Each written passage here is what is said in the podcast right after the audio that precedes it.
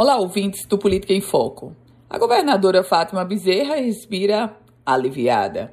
Isso porque os professores aceitaram a proposta feita pelo governo do estado sobre o pagamento do reajuste do piso nacional do professor.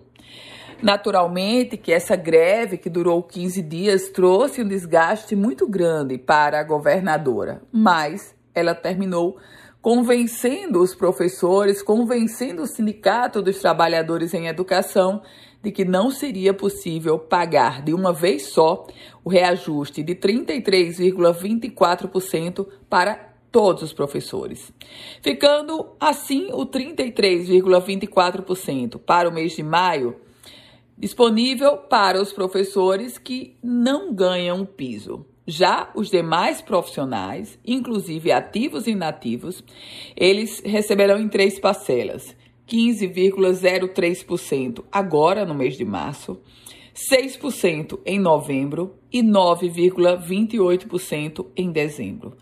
Nós estamos em um ano eleitoral e se você me perguntar, o fato da greve ter encerrado, isso quer dizer que ela não será tema do processo eleitoral deste ano? Não com certeza, o modelo de pagamento adotado pela governadora Fátima Bezerra para os professores, para esse reajuste do piso, a greve de 15 dias no início do ano letivo, tudo isso vai ser um cenário de grandes embates e discussões durante o processo eleitoral, que, convenhamos, já está começando.